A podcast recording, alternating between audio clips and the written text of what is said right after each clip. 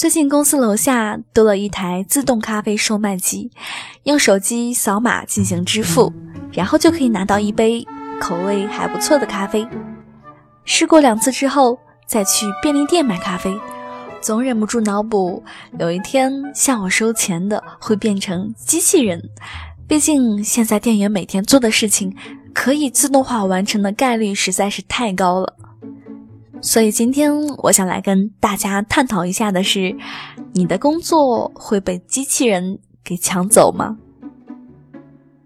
理财更简单，人生更自由。亲爱的简七理财的小伙伴，欢迎收听今天的电台内容。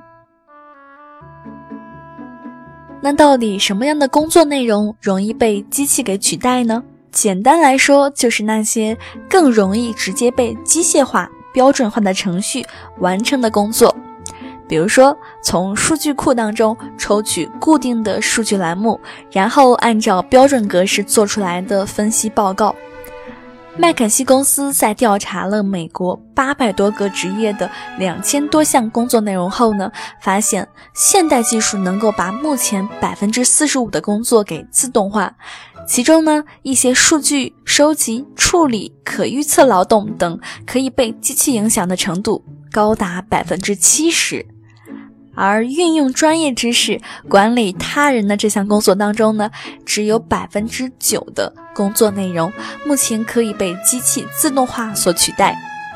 那我们再来看看，到底哪些行业的工作更加容易被机器人取代呢？工作内容的性质呢，其实也和行业直接相关。麦肯锡公司的报告里还反映出，像餐饮、住宿、制造业一类的行业呢，其工作内容很容易通过机器自动化来提高效率、节约时间；而像信息产业、科学技术行业，则相对更加依赖于人的参与。所以说，小伙伴们可以对照自己所处的行业和职业，看看目前自己的工作呢有多少是花在不能被机器替代的地方。那么，机器替代人类到底有多远呢？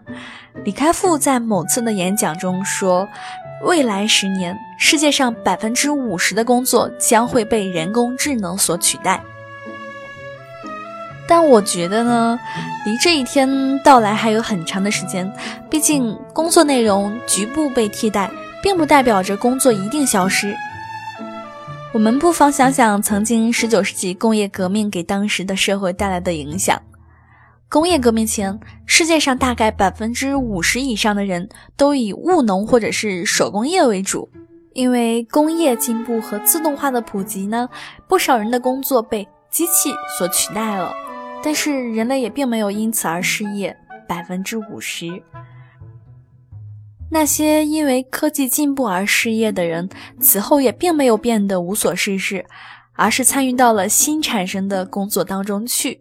比如说，在此之前并不存在的机器维修、摄影、网页设计等等。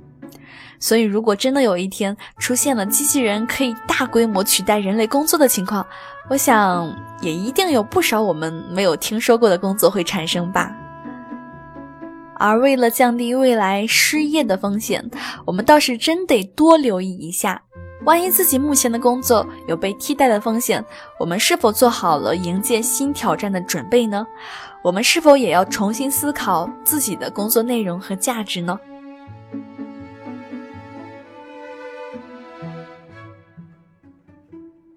好了，今天的分享就到这里了。